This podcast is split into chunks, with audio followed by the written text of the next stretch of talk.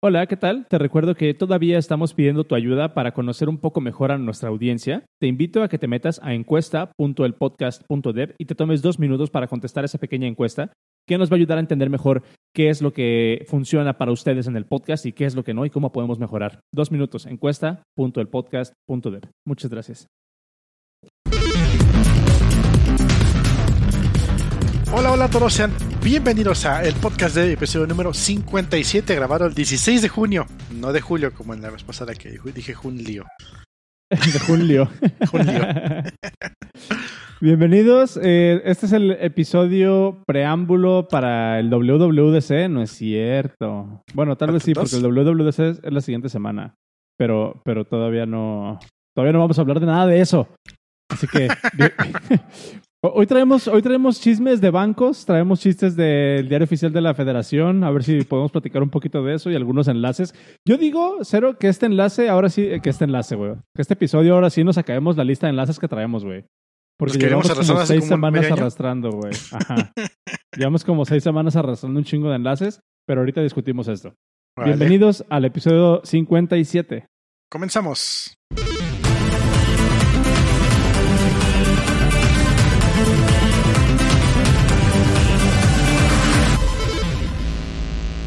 Eh, oye, a ver, antes, antes de, comenzar con el episodio y con lo que sea que vamos a hablar, yo quisiera hacer un, paréntesis ahorita para invitar a, la gente a que se suscriba al Patreon. Eh, nos han estado llegando ahí algunos comentarios eh, de la encuesta que escucharon al, al, inicio del programa, si están escuchando esto no en vivo. Porque, porque ya la metí en edición, wink wink, después de. Eh, que, la gente no se suscriba al Patreon porque no les gusta el chisme y porque no saben eh, de, qué vamos a hablar y demás. Ahí les va. Eso del chisme es puro mame. En realidad, el Patreon es un agradecimiento, eh, o bueno, el Patreon es una forma que, que ustedes tienen como para apoyarnos directamente. Es todo. No, no es que estemos produciendo un episodio completamente diferente y no es que estemos produciendo un episodio eh, con contenido exclusivísimo, ¿no? En el caso, por ejemplo, cuando tenemos invitados, de repente y se pone muy chulo el cotorreo, pero no es la norma. Más bien, el Patreon es una herramienta que tenemos a nuestra disposición y le ponemos a su disposición para que nos ayuden. Nada más para que nos ayuden si es que les gusta el contenido que hacemos, si es que les gustaría que siguiéramos haciendo el podcast indefinidamente. Em, no, en realidad, a mí no me gustaría y siento que, que no sería como algo óptimo que le empezáramos a meter como anuncios al podcast así como de, ah, les voy a vender colchones o les voy a vender calcetines o la chingada, ¿no?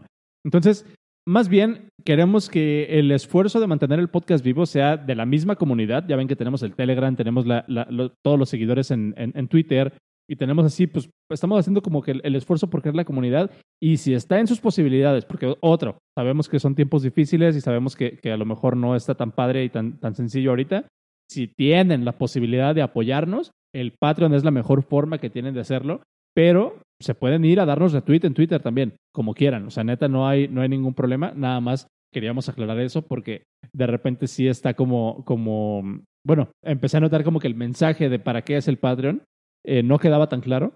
Básicamente, otra vez, es una herramienta que ustedes tienen para apoyarnos de manera directa. Y en agradecimiento les, pues, les damos un, un mame extra al final de cada episodio, pero o sea, no es, no es, ni siquiera es bueno, ¿eh? es mame.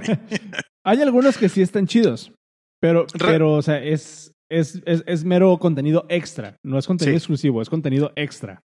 Sí, realmente el Patreon nos ayuda más a nosotros para seguir produciendo este podcast semana con semana y que no le diga yo a Sonros, ah, este martes no quiero hacer nada, mejor no hagamos nada. Exacto. Entonces, los invito, patreon.com, diagonal, el podcast dev. Nos pueden apoyar desde un dólar. Si nos apoyan desde 3 dólares, reciben el episodio extra, no exclusivo, el episodio extra a la semana. Vientos, comercial off. comercial on. Open Radiux. Libera tus oídos. gracias a Open Radiux, que son los que nos dan el ancho de bandas. El, bando de ancha.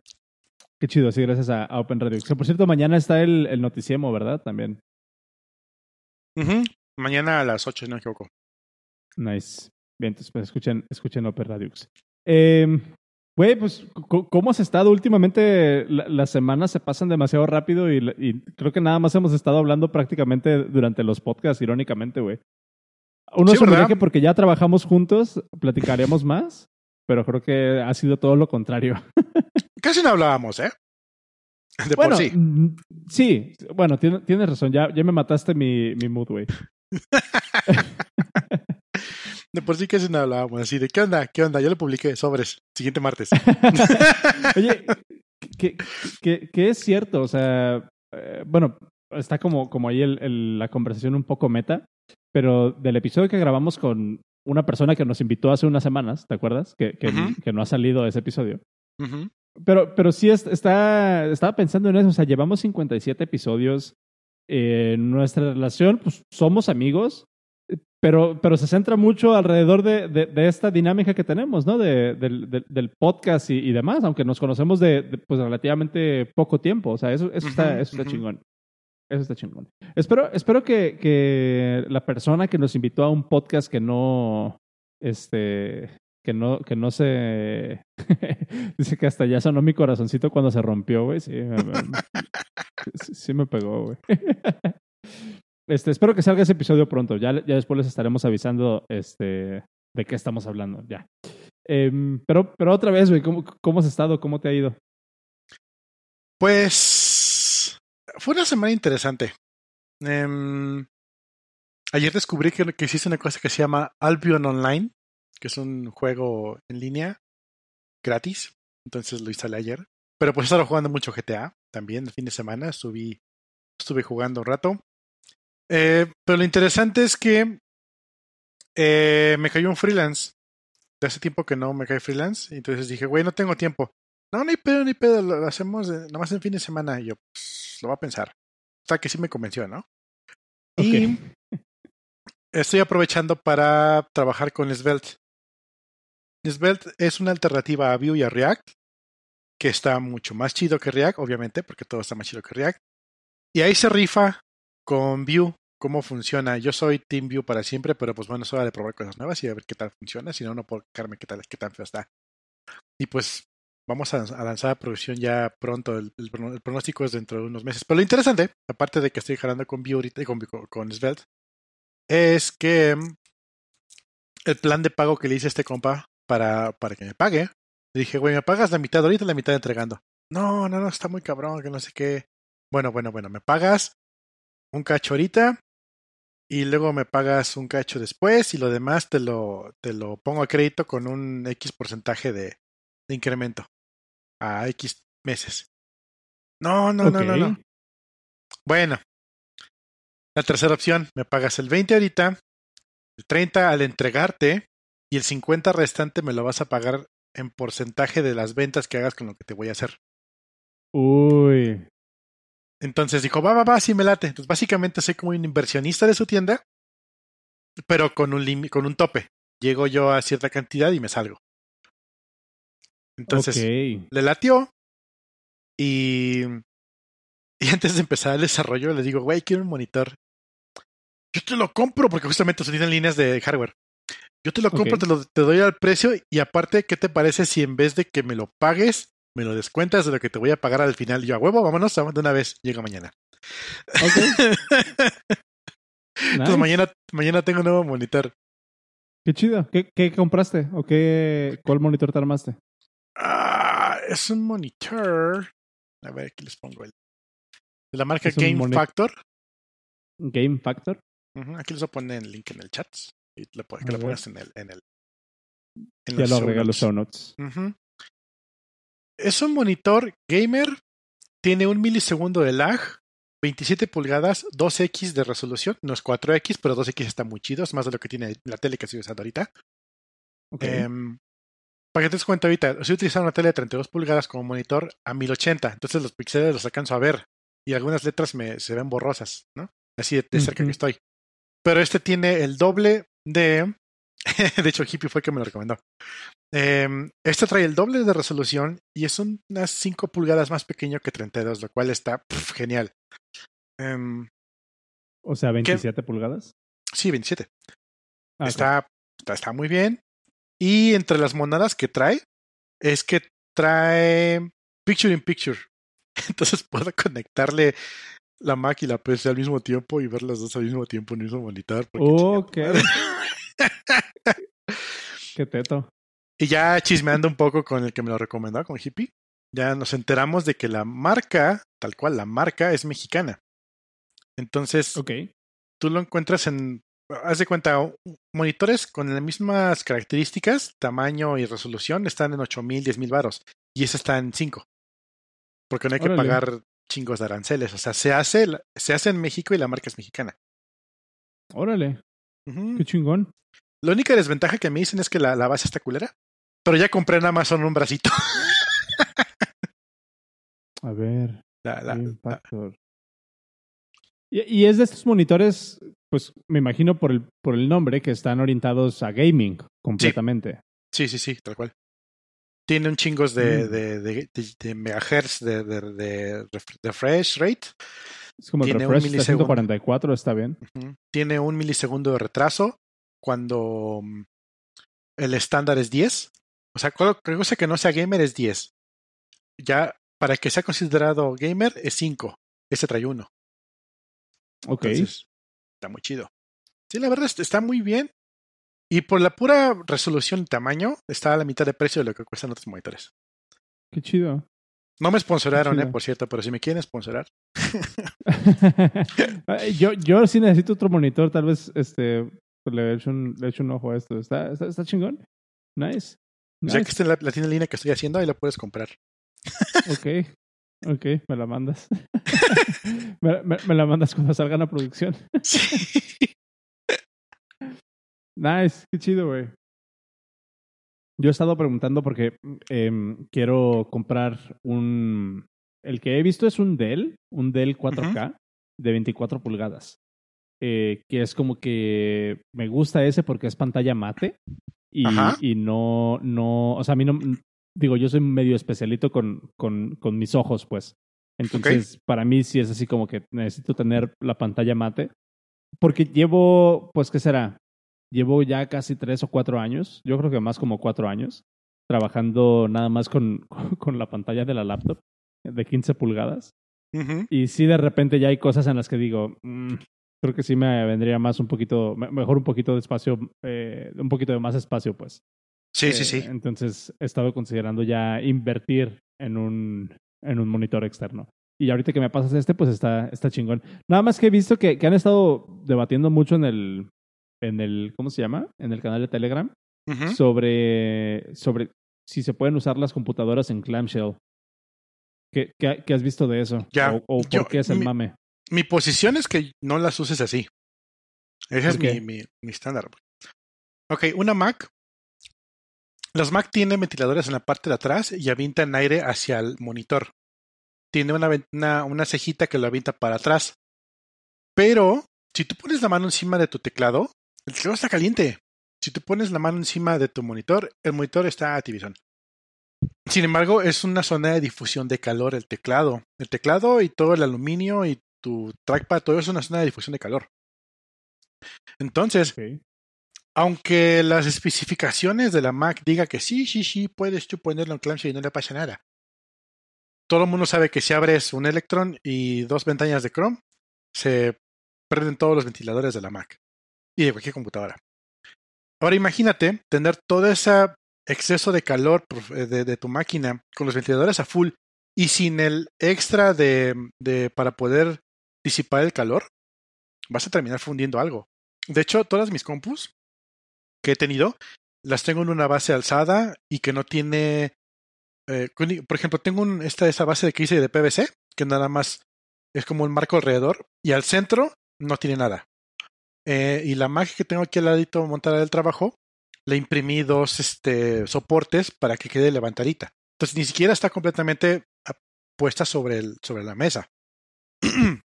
Entonces, si llega a calentar, se disipa rápido el calor. Em, imagínate, dice Necrox que en Mérida, eh, usándola normal, abierta, queda caliente. Imagínate cerrada. Si, si ubicas el problema del revaling, el Ring of Death en, en, en Xbox, Me, me acuerdo que era algo que se mencionaba, pero yo nunca tuve el Xbox 360, entonces no sé de qué iba ese problema. el Red Ring of Death eh, sucedía en Xbox 360, sí, justamente. Eh, ¿Por qué se llama así? Porque el logotipo del Xbox es como que un, anillo, ¿no? Y cuando está funcionando se pone verde, luego blanco y luego, luego se marca el, dependiendo de las cuatro posiciones que control está activo. Tan, tan.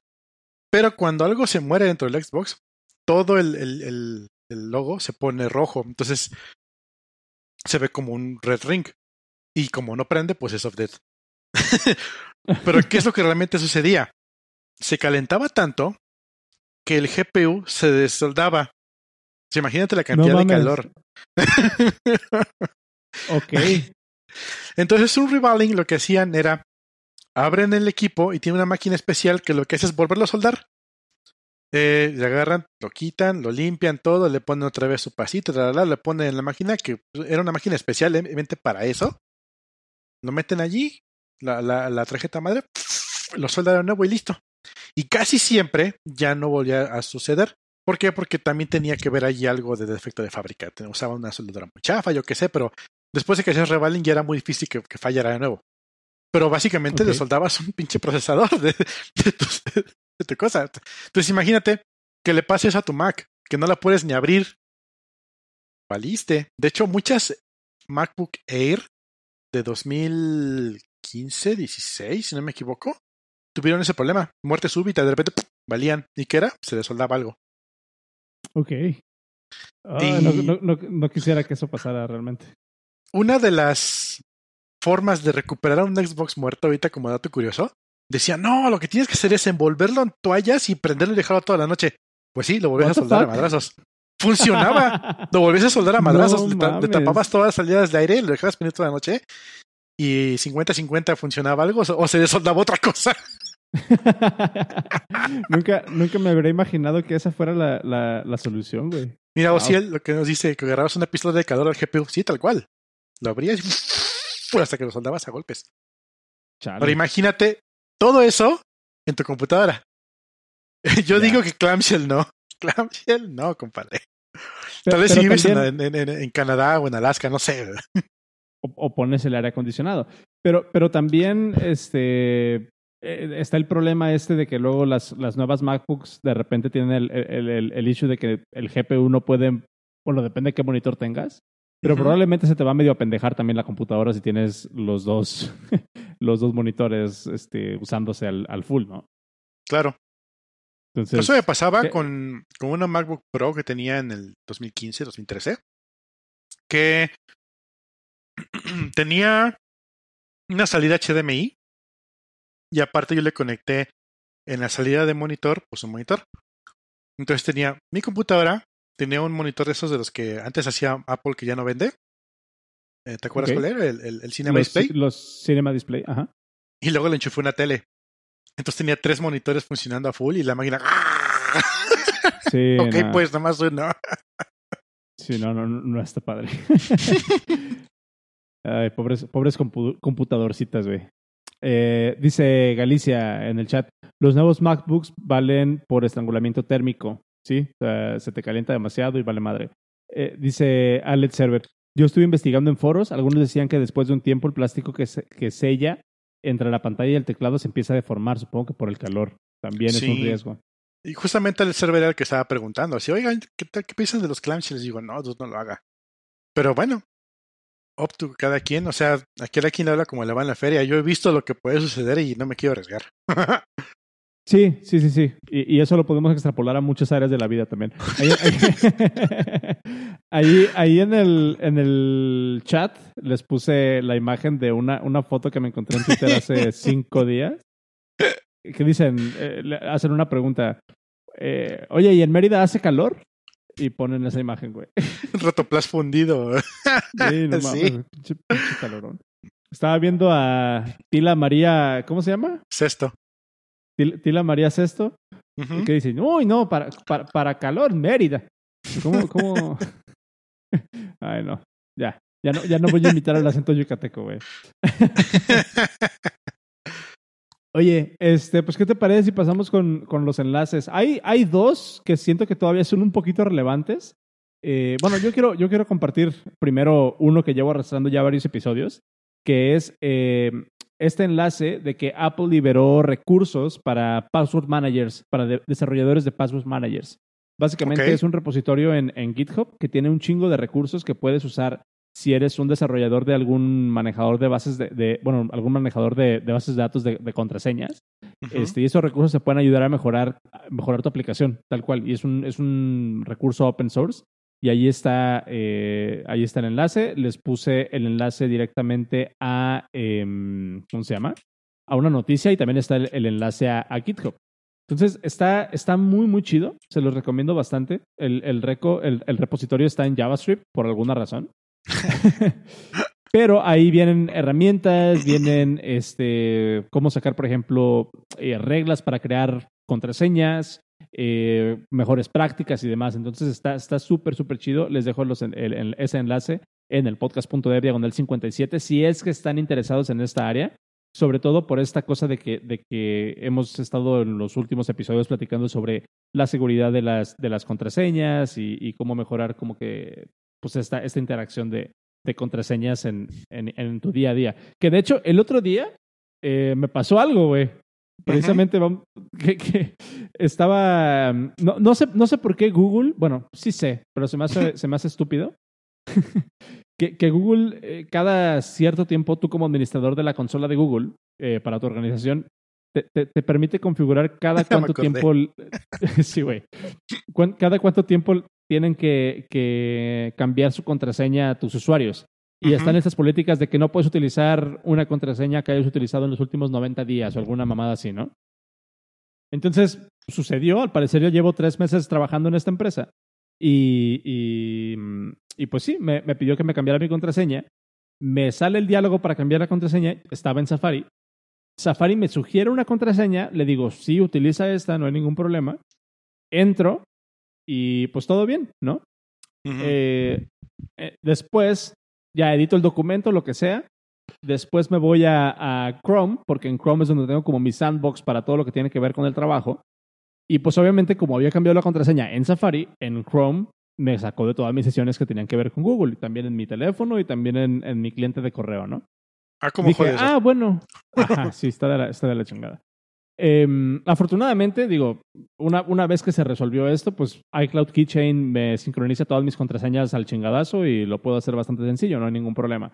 Pero, pero el, el issue fue de que cuando yo en Safari le dije que sí utilizara la, la contraseña que me estaba sugiriendo, no la guardó, güey. Sa- Sa- Safari no la guardó. Entonces, básicamente, metió strings random y ya en, en Chrome ya no me dejó iniciar sesión y pues, güey, no sabía cuál era mi contraseña. Entonces tuve que pedir que me resetearan mi cuenta de, de Google en la empresa. Pero no podías entrar ni al chat para pedir que te lo resetearan. Exacto, güey. ¿Ves? Ahí está, ahí, ahí hay un vector. Si alguien de, de, de management me está escuchando en la empresa, ahí hay un vector por el que puede flaquear algo. Por eso hay que cambiarnos a Slack. Claro. A mí me Pero pasó sí, lo mismo. entonces, ajá. Me pasó lo mismo con una alarma que, de hecho, la alarma que tengo en la, en la, en la moto, tengo un GPS y una alarma. Y viene con una aplicación extra donde tú tienes que darte de alta en un sitio. Ponen el- la MAC del, del GPS que estás dando de alta y te dice, define una contraseña. Y le está diciendo, ah, para eso tengo una aplicación. Y está bien chingona, no sé, todo el comercial, ¿no? La la la, li, li, li. La, este, le digo generar, lo de guardar para que se genere y ahorita que me la pidan, pues la pongo, ¿no?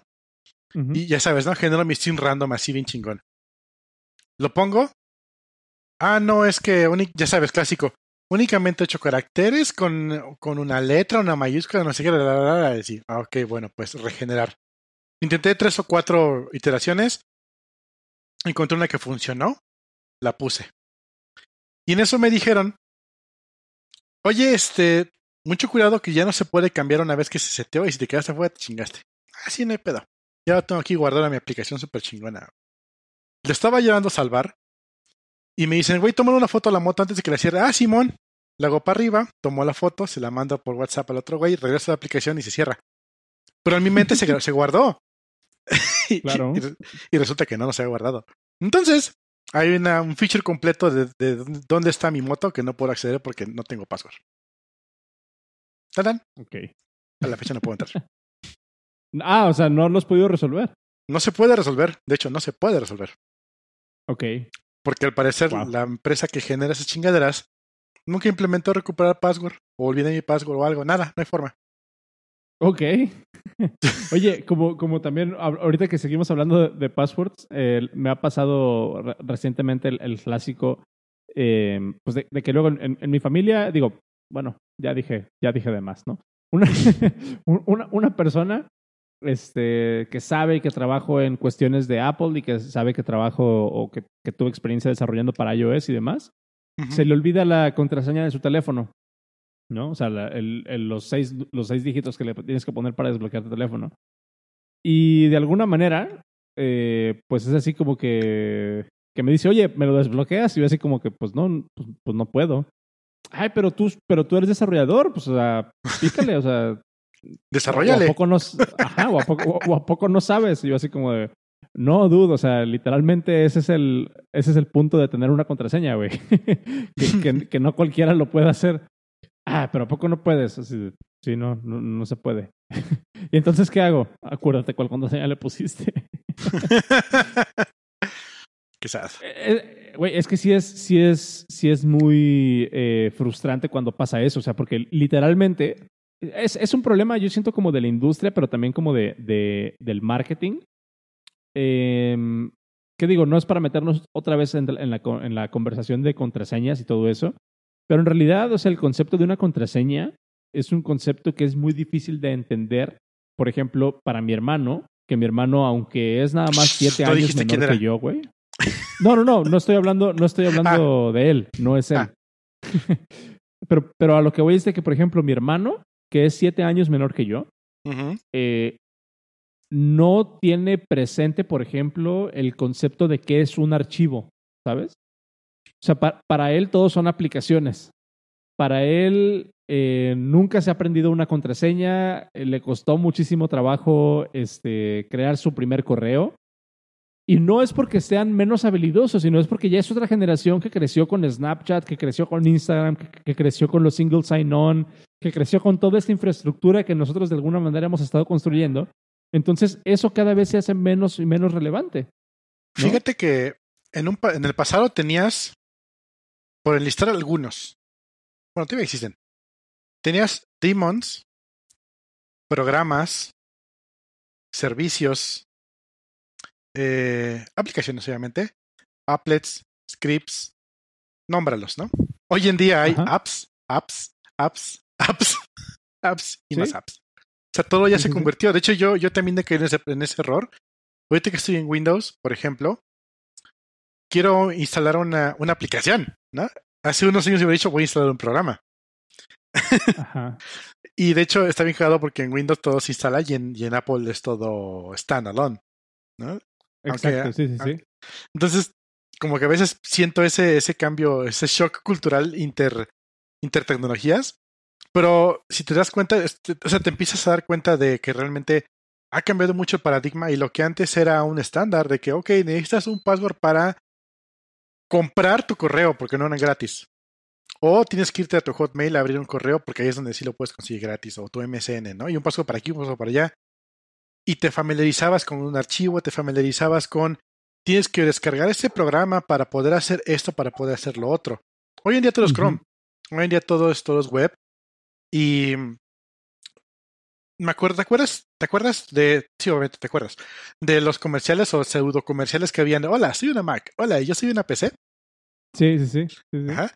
Me acuerdo que uno de los últimos que sacaron y ya no volvieron a sacar más, porque pasó todo eso, eh, decían, hola, yo soy una Mac y una PC. Y como todo lo haces desde Chrome, somos lo mismo. Y terminaba el PC. Creo que fue el último que hicieron, así como despedida. Ok. Entonces, sí, sí, sí. y, y- y- y digo, cada vez, cada vez el- el- eh, esta industria va más para allá. No sé si estuviste como enterado de que Microsoft recientemente sacó este nuevo como paradigma de manejo de documentos que se llama Microsoft Flu- Fluid, que es el- como el Fluid Interface o algo así. No sé sabía. si lo, si lo escuchaste, que, que no lo presentamos. Eh, digo, no, no lo platicamos aquí en el podcast. Pero básicamente es un nuevo estándar que está empujando Microsoft para que ya no te enfoques en la aplicación, sino en el documento, si entendí bien. Que básicamente es que todo vive como en una nube, o sea, todo vive como en un como en una materia gris donde de repente puedes tener en el mismo documento Word, Excel, Microsoft Teams y todo interactuando al mismo tiempo, sin necesidad de preocuparte por qué aplicación lo abre. Entonces, básicamente están como abstrayendo todavía un poco más, o sea, elevando todavía más la capa de que ya no siquiera te tienes que preocupar por una aplicación, ya te preocupas nada más por el contenido y el sistema lo resuelve todo completamente. Y eso está bien chingón porque, por ejemplo, Microsoft está haciendo su propio, eh, como su propio cloud, su propia infraestructura alrededor de todo esto con, con Microsoft Teams, eh, Office 365, que es toda la suite, eh, Azure y todo esto, ¿no? Y Google tiene como que su propio offering, pero por ejemplo Google se está yendo más todavía como por el concepto de archivos, que tienes un, un Google Doc o tienes un Google Sheets o tienes un Google Slideshow o cosas de esas. Y Microsoft está yendo completamente por, tienes un dashboard y literal, o sea, tú dices que así como que qué quieres hacer y el sistema resuelve todo. eh, si tiene que usar un archivo local, si tiene que sincronizar algo, si tiene que hacer esto o lo otro, se resuelve automáticamente. Eso está muy, muy chingón. Pero o sea, yo, yo me imagino mis sobrinitos de tres, de dos o tres años, güey, o sea, ni de pedo se van a ellos preocupar por crear un correo. Ellos, o sea, el concepto Ya de nacieron con contraseñas para ellos, sí, güey, o sea, y- eh, pero, pero- pero- me refiero más como del lado de la, de la implicación tal cual en la tecnología. O sea, para ellos, ni siquiera, no no creo que se lleguen a preocupar por qué es una contraseña, güey. Te lo juro. O sea, no creo que para ellos el concepto de contraseña vaya a ser relevante porque van a decir, güey, si puedo utilizar Face ID o Touch ID, ¿por qué me preocuparía por una contraseña, güey? Ujú. Entonces, eso, eso está bien interesante y siento que es como que la, la, la idea, eh, la panacea, ¿no? De, de a dónde tendríamos que llegar. Porque sí, si bien ahorita los password managers son muy útiles, siguen siendo productos técnicos y es a lo que yo le llamo como que el detalle de la implementación se cuele en el producto. Es como si estuvieras viendo las, las varillas en una construcción o los ladrillos en una construcción. Que se ve chido si, si lo sabes apreciar.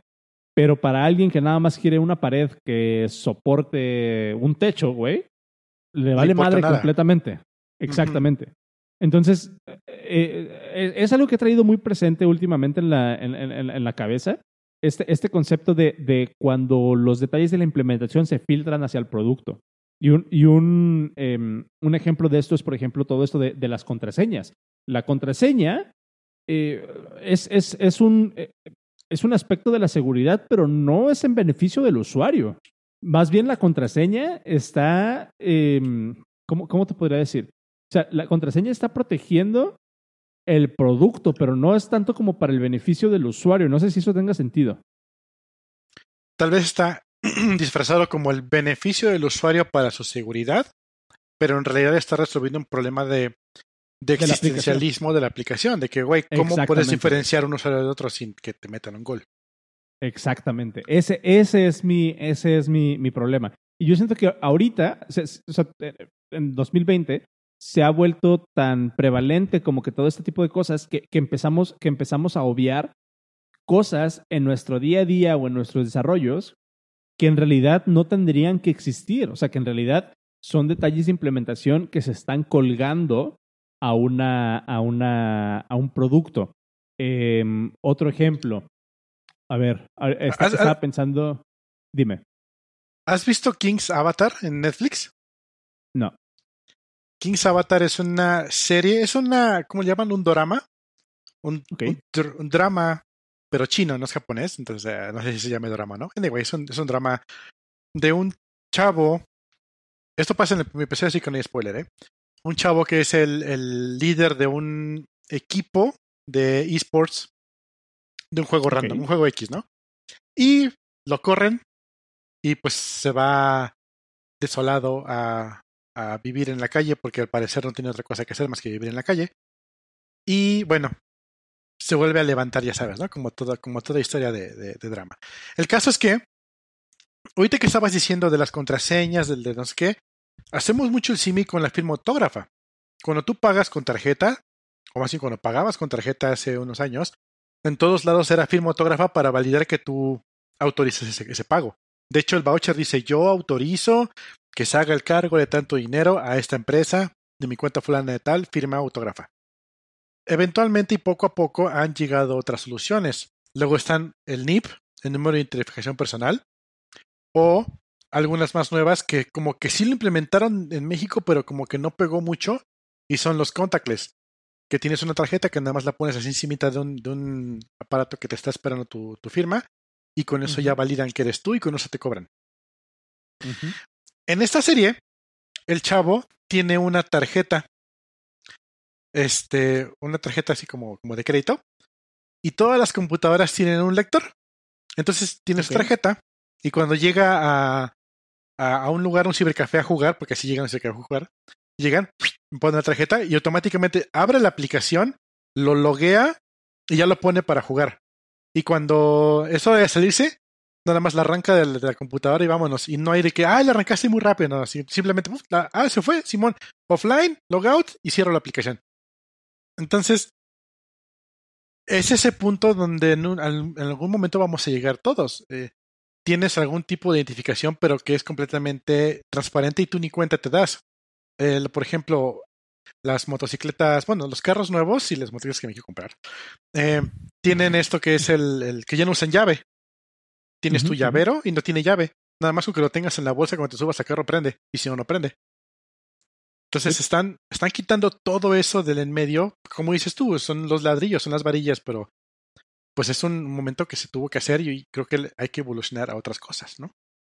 Sí, y, y ahorita estamos precisamente en ese momento de transición, donde todavía se, se alcanzan a ver esos detalles de implementación, pero eh, para todas las personas que nos estén escuchando, que son desarrolladores, yo los invitaría a pensar en ese sentido. O sea, ¿qué tanto, eh, por ejemplo, en tu aplicación dejas ver eh, cómo está construida tu aplicación internamente?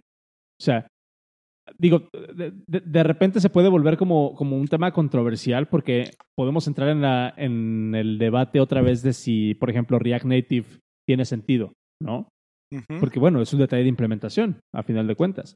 El problema ahí es de que, por ejemplo, en ese, en ese tipo de situaciones, sí de repente se deja ver que a lo mejor no es una experiencia adecuada, ¿no?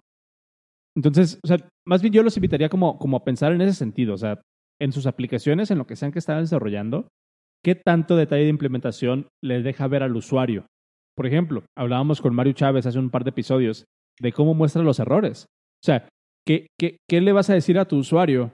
Eh, no se pudo correr este query porque la base de datos no está normalizada. Un ejemplo pendejo. ¿Le vas a mostrar eso al usuario o le vas a decir, oye, no se pudo, intenta más tarde? Que tampoco es buena idea, ¿eh? que tampoco es buena idea y es lo precisamente, precisamente lo que platicábamos con Mario. Pero uno es mejor que el otro. Güey, tú Sí, le claro. hablas en términos técnicos a un usuario y no puedes asumir que tu usuario va, va a tener conocimientos técnicos. Yo siento que es una mala práctica asumir que tu, que tu usuario va a tener conocimientos técnicos. Sí, totalmente. Entonces, bueno, yo, yo los invitaría a pensar en ese sentido. Eh, otros dos enlaces súper en chinga. Hay un artículo que me gustó muchísimo de cómo hacen software dentro de SpaceX. Está bien interesante, se los dejo también en los show notes. ¿A Y golpes? Durante. Eh, historias en de la terror nuca, de Elon. Musk, ¿eh? Que es bien, bien pinche intenso. Mm. No, o sea, dicen que, que trabajar para Elon Musk está de la verga, güey. Está muy culero. dicen. Yo no sé. Pero sí, ahí se los dejo. Está interesante por, por, por todas las implicaciones que tienen. Eh, un, un, detallito que me, un, un- detallito que me gustó. Perdón, güey. El, el- el vino ya está haciendo su efecto. Eh, un, un detallito que me gustó es de que utilizan JavaScript eh, y Chromium para la, para el, eh, para la interfaz gráfica, güey. Ok. Na- pero nada más para la interfaz gráfica utilizan JavaScript y Chromium y el resto de los, del sistema está escrito en C++. Otro detalle que me gustó muchísimo, bueno, que se me hizo interesante, es de que, eh, por ejemplo, ahora que, que lanzaron esta nueva cápsula al espacio y que, que iban los astronautas y que fue muy sonado, o sea, que fue un, un evento histórico realmente, se ven a los astronautas ahí este, interactuando con las pantallas, que es este, esta interfaz gráfica desarrollada en JavaScript y, y basada en Chromium. Pero hay un, hay un, como un safeguard en caso de que falle la interfaz gráfica. Cada Ujú. elemento de la interfaz gráfica que puedes usar en la pantalla táctil está respaldada por un botón físico que Ah, puedes loco. apretar dentro de, tu, dentro de tu cabina. Eso está bien chingón. Y otro, otro issue que, que, que me pareció interesante de este artículo es que dicen que el, eh, el sistema tiene 100% de test coverage y que tienen test coverage incluso de que, por ejemplo, si tienes un progress bar y tú le dices, eh, eh, píntame el 56%, Ujú. hace, hace el cálculo y se fija que esté pintado el 56% en la pantalla, güey. Y a ti no O sea, te gustan nada las más pruebas. que pinte algo. No, güey, pero estás hablando de que están mandando un pinche cohete al espacio, güey. O sea, yo estoy queriendo bajar un archivo de JavaScript, güey. O sea, ahí sí, sí, sí, sí, ahí, sí eh, estoy más que feliz de relajar mi, mi, mi stance de que las pruebas no valen, güey. Si, chavos, si alguien me está escuchando y va a mandar algo al espacio, güey, sí, pónganle pruebas a su chingadera. Está, está chido, güey. Se los dejo en los show notes también, ese enlace. Ahorita que dijiste Chromium, eh, vi la noticia de que el nuevo Edge de Microsoft viene con Chromium ahora. Ya todos van a traer Chromium. Ya, ya es Opera, ya es Edge. Solamente falta Firefox. Firefox estamos viendo. Y Safari. No, también es este. Bueno, es WebKit. Safari es WebKit, no es Chromium. Safari te estamos Está- viendo. está- es- Nah, güey, la neta, la neta, la neta, eh, WebKit está, está muy chido. Creo. La, la- la historia de cómo salió WebKit está muy interesante. No sé si la has escuchado, ese libro. No. Bueno, si has escuchado esa historia. Fue una Te voy a broma. recomendar. No, no, no, en serio. Eh, Como- no digo un- el, el Que si fue una broma, ¿cómo salió? Así como no. Ah, básicamente, o sea. Te reto que hagas JavaScript en el backend. A huevo. Hold my beer. no, eh, eh, es un libro que ya les había recomendado en uno de los primeros episodios del podcast. Es, es un libro que se llama Creative Selection. Eh, lo escribió una persona que trabajó en Apple como por 30 años y ese autor se llama Ken Koshienda. Y en ese artículo, una de las en ese libro, una de las historias que cuenta es de cómo nació Safari. Básicamente, Safari fue un proyecto que nació así como de, vamos a ver si podemos hacer un browser. Eh, y literalmente fue un, un fork, lo que hoy se conoce como WebKit, fue un Ajá. fork de una tecnología que se llamaba KHTML. Wow. Y cuentan que tuvieron, pu- pudieron pintar, o sea, pudieron tener como la primera versión de WebKit funcionando, creo que en un par de semanas, güey. Este, y lo migraron de Linux a Mac. Entonces está, está muy chido. Y es por eso que WebKit es open source, porque nació como open source. Lo, lo, lo, lo sacaron de KHTML. Mm, Entonces nice. está, está muy chido. La neta está chido. Em, ahí están los show notes también, en la recomendación del libro, Ken Koshenda. ¿Qué te parece si nos platicas de HSBC y por qué tenemos que sacar nuestro dinero de HSBC si es que Y tenemos la dinero en crónica de un, de un desastre preve- este, ¿cosa? Crónica de un desastre prevenible ¿Anunciado? anunciado. ok. La noticia es que HSBC movió 65 de sus bases de datos a una sola base de datos de MongoDB. Ya desde que mueves 65 bases a un solo recurso, ya tienes un tema ahí de que, güey, ¿y ese recurso es escalable o cómo funciona o qué sucede? Luego, resulta que ese recurso es Mongo. Eh, Mongo, eh, mira, si, si pusieras a todos los, este, los A, a ver, espérate, me, me- me voy a aventar una frase y tú me dices. Tú me dices si sí si, si, si, cierto o si no cierto. Ajá. Mongo es el JavaScript de las bases de datos. Yo tengo uno mejor. Mongo es el Snapchat de las bases de datos. Ok, ok, ok, ok, ok. Sí, tal cual. Ok, Mongo es muy chido. Maneja documentos, cosas que muy pocas bases de datos, obviamente las no relacionales hacen documentos. Pero si tú vienes de un, de un paradigma de bases de datos relacionales, pues no sabes qué pedo. Esas bases de datos de Mongo, no relacionales, llamadas NoSQL, em, guardan un documento por cada registro, tal cual, es un archivo, un JSON, por cada archivo de, por cada registro que estás guardando. Y te permite guardar, Mongo te permite guardar anidaciones dentro de ese archivo. Entonces tú tienes un campo en el cual le dices, sabes que como no hay tipos de campo, como JavaScript, tú puedes hacer un campo y ponerle allí un, un JSON que puede, si bien, apuntar a otro documento o ser otro documento por sí mismo. Entonces tienes dos documentos, uno dentro de otro, y así te puedes ir como árbol binario hasta el fin del mundo y seguirle. Eh, y tienes queries para poder justamente pues traer datos de 3, 4, 5, 10 anidaciones hacia adentro. Pero imagínate un query que tiene que buscar todos los archivos que en el campo fulano de tal tenga un subcampo, que tenga un arreglo, que en el elemento 5 tenga un subcampo, que ya sabes, ¿no? Entonces, para solucionar esto, Mongo lo que hace es, pues son índices, como todas las bases de datos. Ahora imagínate, tienes 10.000 registros, pero cada registro tiene eh, 10 documentos adentro y, cada uno de esos documentos es queryable y cada documento tiene pues, un chingo de cosas. Entonces, los índices se vuelven potencialmente gigantescos, mucho más grandes que incluso la base de datos. Y a nosotros nos pasó que utilizamos Mongo hace varios años para el paradigma equivocado. Si vas a utilizar Mongo para tus sesiones de usuarios, para mm, colgarle el Mongoose, por ejemplo, funciona muy bien, o sea, es muy rápido y es muy bueno. Pero ya cuando empiezas a meterle muchos datos, empiezas a tener este problema con los índices, de que se empiezan a hacer gigantescos y luego resulta que tienes un disco duro de un tera y si 501 megas son de tu base de datos, perdón, 501 gigas son de tu base de datos incluyendo tus índices y tus datos obviamente, ya no puedes hacer un backup. Ok. o sea, si 51% de tu disco duro está ocupado, te chingaste. ¿Por qué? Ok. Sí, sí, porque, porque los backups en Mongo funcionan de la siguiente forma.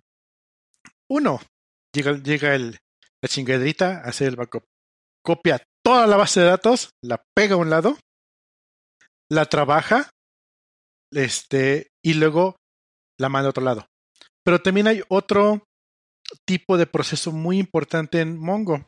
Cuando tú borras un documento, no se borra. Simplemente lo marca como eliminado. porque aparte tiene versionamiento de documentos. Entonces, cada que hagas una actualización de un documento, se hace una nueva versión. Entonces, obviamente, en un punto dices, güey, estos documentos tienen 500 versiones cada documento que ya no me sirven, solo quiero la más nueva. Hay que hacer una limpieza. O ya borré muchos documentos, pero siguen ahí estorbando en la base de datos, pero están como status deleted. No los puedo, no puedo acceder a ellos, pero están ahí estorbando. Hay una cosa que pues, se llama un prune. Vamos a meterle un prune y lo que hace esta cosa, pues llega y borra todo lo que es basura, ¿no? Chingón. Llega el procesador, el proceso que voy, voy, voy a querer hacer el prune, agarra toda la base de datos, la pega a un lado, se mete a la base de datos, copia, borra todos los documentos que, hace que, que sobran y luego reemplaza la original con la copia. Entonces nunca tienes un downtime, un downtime y aparte eliminaste el 70% de tu base de datos de basura y ya quedaste súper chingón, ¿no? ¿Qué pasa si tienes el 51% de tu, base, de tu disco duro ocupado con esa base de datos? No puedes hacer el proceso para limpiarla. No tienes espacio suficiente para liberar espacio. Ok. Y eso nos llegó a pasar. Dijimos, ¿qué mierda es esto? Tuvimos que enchufarle. Afortunadamente teníamos el, el, el site allí mismo le enchufamos otro disco duro, lo movimos de un lado a otro, empezamos a, pasarle ahí la escobita hasta que luego lo, lo pudimos este, echar a andar otra vez y dijimos, erga, este, Mongo, lo utilizamos nada más para nuestras cosas transaccionales y para todo lo demás vamos a utilizar Cassandra. Que de hecho primero, primero hicimos el brinco a Couch, que también se murió, y luego a Cassandra. Pero regresamos al punto. Mongo es bueno para hacer una cosa muy específica y no muy grande. Si él empieza a meter un chingo de cosas, empiezan a pasar cosas. Y, y va a llegar un punto en que no va a haber un, un, DBA que le va a poder echar la mano y se va a caer toda la chingada. Entonces, regresamos al, al titular. Migraron 65 bases de datos de cosas del banco a una sola base de datos de Mongo porque es más rápido, porque tiene versionamiento, porque está muy chido, porque yo qué sé. Dude, en un año o dos, si eso no está bien manejado o si no tienen su, su, sus cosas bien, les va a llegar a pasar alguna chingadera de Mongo y va a valer madre. Y no van a, y entonces va a ser el problema de que, ah, no puedo entrar a mi banca en línea, ah, se cayó el sistema, ah, este, no, no, no sé cuánto dinero haya, saquen su dinero de ahí. Lo que estoy viendo del artículo que, que, que, pusiste aquí es esta parte de que, de que básicamente por eso precisamente, o sea, por, por, lo que comentabas como de las anidaciones, es por lo que decidieron migrarse a MongoDB. Pero aparte la, la infraestructura que están poniendo está orientada más que nada como a tener proxies para cada uno de los, o sea, para, si, si entiendo, a lo mejor es, es como están queriéndole meter diferentes views para cada, como para cada país tal vez, uh -huh. eh, porque veo que tienen un microservice instance delante de cada, de cada base de datos global. Entonces, bueno, digo, estoy segurísimo, la, la verdad estoy muy seguro de que estas decisiones no se toman a la ligera, ¿no? Dentro de, dentro de, pues, de, de- la gerencia de desarrollo de ahí de, de HSBC. De lo que sí estoy seguro es de que todas las personas que me han hablado de MongoDB me dicen que tuvieron que quitarse de MongoDB. Entonces, se- sí se me hace como muy curiosa. A lo mejor vamos a estar en una situación como la que pasa cada dos años con React Native, donde primero ponen un blog post diciendo por qué se están moviendo a React Native y, a- y a los dos años ponen un blog post diciendo por qué fue ¿Por qué nos vamos de ¿Por qué nos vamos a React Native y un tweet de, ajá, voy a guardar este tweet? ¿Por qué nos vamos a React Native? Que se los dije. Tal cual, güey. Está, está interesante, pero pues sí es como de, de, de considerarse. O sea, cuando estás manejando, cuando estás manejando dineros, eh, pues no es algo como que se te pueda tomar a la ligera. Sobre todo si eres una institución, pues así de, así de grande, ¿no? O sea, estoy, estoy seguro que no se lo tomaron así a la brava, eh, esa, esa decisión. Pero pues bueno. A menos de que llegara nuevo. CTO, que es hijo del jefe. Yo, a- aprovechando que hablamos de, de MongoDB y de que las historias de terror de MongoDB, Antonio Chávez, que ya, que ya lo tuvimos aquí como invitado en algún episodio, tuvo una plática precisamente eh, de, de, Mongo, de, por, qué dejaron de, ut- de utilizar MongoDB. Se las dejo también en los show notes para que le den una checada. Está bien interesante, es una de las mejores pláticas que he visto Antonio dar eh, en, todo el tiempo que lo, conozco. Es una plática del 2017. De hecho, del, 10 del 19 de junio de 2017, entonces hace tres años casi exactamente. Historia de terror por pasar. Digo, ojalá, Sí, güey. ojalá le den la vuelta de una forma súper chingona y nos caiga la boca a todos. Pero Sí, sí, la tendencia no es, no es muy buena. sí, sí, tal cual. Em, oye, pues tenemos, ¿no- ¿nos quieres platicar de lo, de lo que pasó con el diario oficial de la federación? Sa- ¿Sabemos qué, qué pasó con eso? Vi el link, pero ¿qué crees que no le di clic? O sí le di clic y no me acuerdo qué pasó. A ver, ¿qué, qué, qué, qué era? No, Ah, pues, de claro, hecho, sí. te preguntaba, güey. No, no, no. Este, mandaron una nueva, ¿cómo le llaman? Documento. Donde ponen los nuevos lineamientos de si te quieres integrar con eh, Segov, tienes que seguir estas, estas este, recomendaciones de seguridad. Y creo que lo que estaba más haciendo ruido, a ver si en el chat me corrigen, es que mm, de- ponían, hay que usar el API, y ya sabes, ¿no? El API es no sé qué, no sé qué, no sé qué, y te recomendaban utilizar HTTPS. Que, y estoy leyendo textualmente, ¿no? HTTPS dos puntos, siglas en inglés para Hypertext Transfer Protocol Secure. Protocolo de conexión segura, ya sabes, ¿no? Eh, JSON, JSON Web Tokens y protocolos de GET, POST, PUT, DELETE, eh, OAuth 2.0, eh, utilizar protocolos de RFC, Request for Comments, y TLS como Transfer Layer Security. O sea, la verdad es que es un buen documento Ajá. para el, para el 2001. Ok. A ver, creo que, creo que ahí te voy a debatir, güey. Te moriste. Ajá. No, aquí estoy. O sea, No, sí. es que, o sea, Ajá, yo, dime, yo- dime, yo dime. lo, yo lo veía de- de- de- desde ese punto de que es así como que, bueno, a lo mejor sí te están explicando la, ter- la, te- la terminología completamente, o sea, desde cero, pero también es precisamente como que el tambor que he estado yo tocando no sé cuántos episodios, que es de que en el, en el mismo documento debes de poder obtener el contexto completo de lo que estás hablando. Claro, y bajo no ese tengo- estándar que yo estaba proponiendo es un muy buen documento. Claro, eh, no está mal.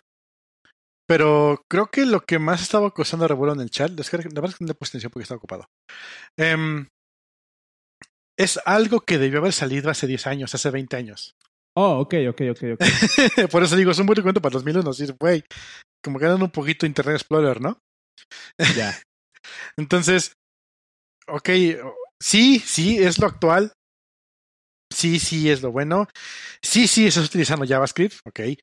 Em, y sobre todo para conectarte con cosas de gobierno y bancos y cosas así, ¿no? Entonces, como que, ah, ¿no preferirías algo un poquito más bajo nivel, más segurillo?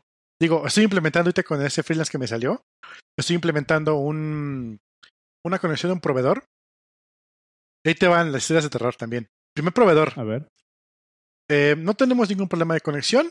Aquí está el API, está abierta la URL. Aquí tienen su usuario y password, generan su token y por header se conectan. Si no, los batea. Bastante estándar, ¿no? Contestamos en JSON y tenemos 50 diferentes tipos de query para, sec- para seccionar la información. Poca madre. No entregamos imágenes, pota, vale madre. ¿No entregamos qué? imágenes, fotos. Ok. Entonces tienes un catálogo de 5000 productos sin ninguna foto. Mm, ¿Cómo ok, los promocionas ¿Cómo en tu chingados? página? Sí, tienes, dices, no, tienen ustedes que sacarlas. Sí, sí. Voy a sacar los ¿De 5000 dónde las productos sacas? y uno por uno tengo que ponerle foto. No mames. Entonces descartado. Segundo proveedor. Eh, no tenemos API así abierta, pero trabajamos con esta otra empresa que te puede dar eh, la integración. Nos mandan el link. Contesta la empresa. Sí, tenemos una integración donde nosotros hacemos todo su desarrollo por 50 mil varos al, al año. O sea, recurrentes. O si lo desean, si ustedes, ya, si ustedes ya tienen una aplicación, les podemos hacer una API para ustedes por 60 mil varos recurrentes al año. What the fuck? What the fuck? Descartado. Tercer contendiente. Y eso utiliza un protocolo un poquito más viejito, te das cuenta, porque únicamente funciona con una API, perdón, sí, una, perdón, una, una IP whitelisteada. Entonces, si tienes una IP dinámica, te chingaste. Tienes que ser una IP que esté en su whitelist y cuando cambie, pues se vuelve a agregar. Si la llamada llega desde otra IP, pues la rebotan y esa IP está ligada a tu usuario que te dan. Ok, entonces tienes que mandar en tu request el usuario password pelón, pero como únicamente va de una IP a un servidor, pues se valida, ¿no? A sí mismo. Y te Ajá. regresan un XML que regresa todos los productos en el request, en el único request que tienen. Entonces agarré, me metí a su página, me di de alta, di de alta mi IP, mandé el request. 30 O sea, ¿te hace segundos un después, completo de todos los de todos los productos? 30 segundos después sigue cargando la página y digo, güey, se trabó esta madre, no ya sé, ya, ¿dónde está mi timeout? Pues no, no hay timeout. Como sigue empujando información, el, el, el Chrome sigue diciendo, pues no hay timeout. Sigue- sigo recibiendo, sigo recibiendo, hasta que se muere. Ok. Y así de, ¿the fuck? Entonces ahí te das cuenta, tienes un servicio de este siglo y un servicio del siglo pasado. Y básicamente lo que nos están diciendo aquí de, de, de, de, de, de esta cosa de, Segov es que sí, ya estamos haciendo el brinco, pero pues como que van 20 años atrás. Sí.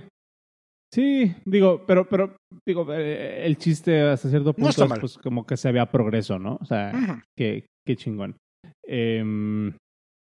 wow. Chavos, o sea, de- dedíquenle tantito tiempo y tengan tantita madre en-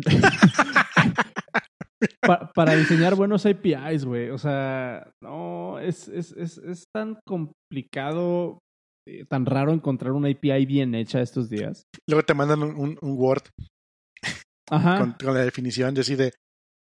Y ah, no, me ha tocado que me mandan un Word con la definición del API y como no se puede poner bien el código para que sea bonito, es un screenshot. Oh, sí, sí, sí, sí, claro, claro, claro.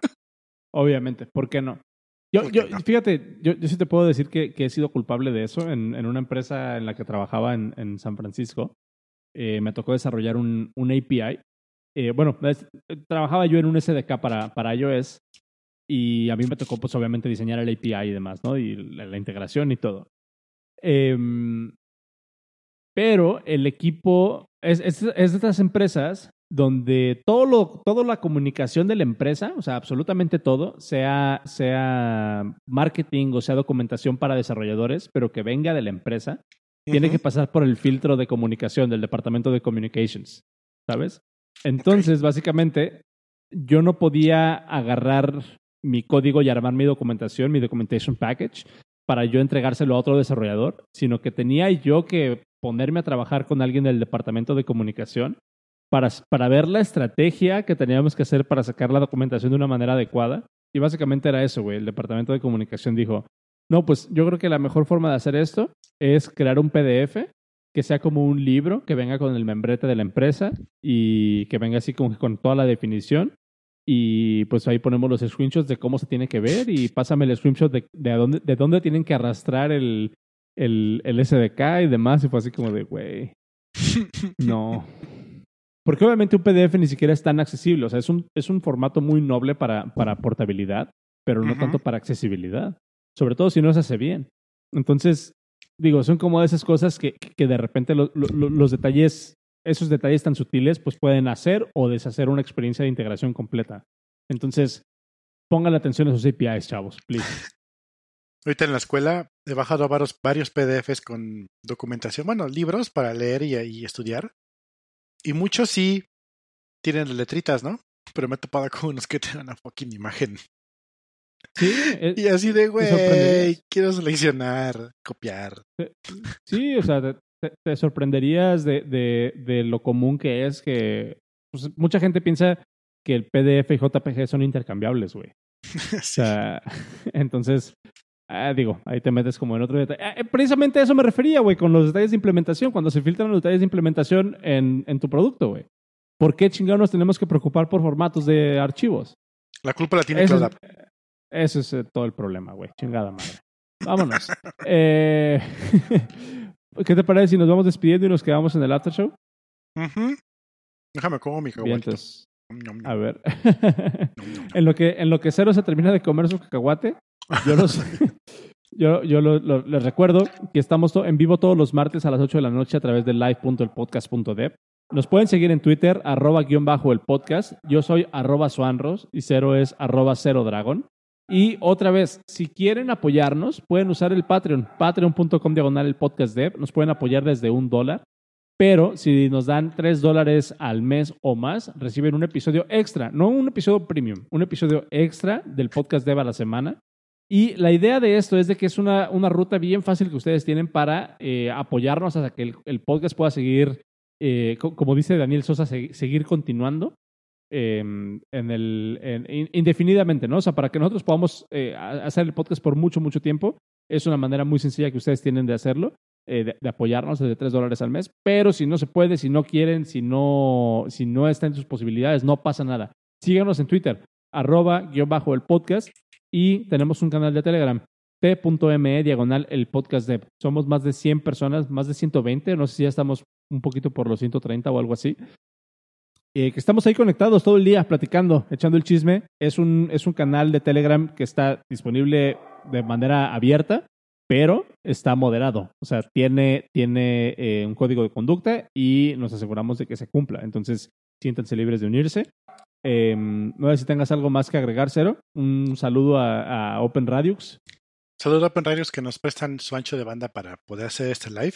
Open Radiux. Libera tus Y oídos. también un saludo a Antonio Pedrón que nos escucha a veces cuando se acuerda que existimos. Ahí está ya, hasta Canadá. Un saludote hasta allá, a Antonio. Y pues bueno, nos quedamos en el, en el after show y nos vemos el próximo martes. Nos vemos, goodbye.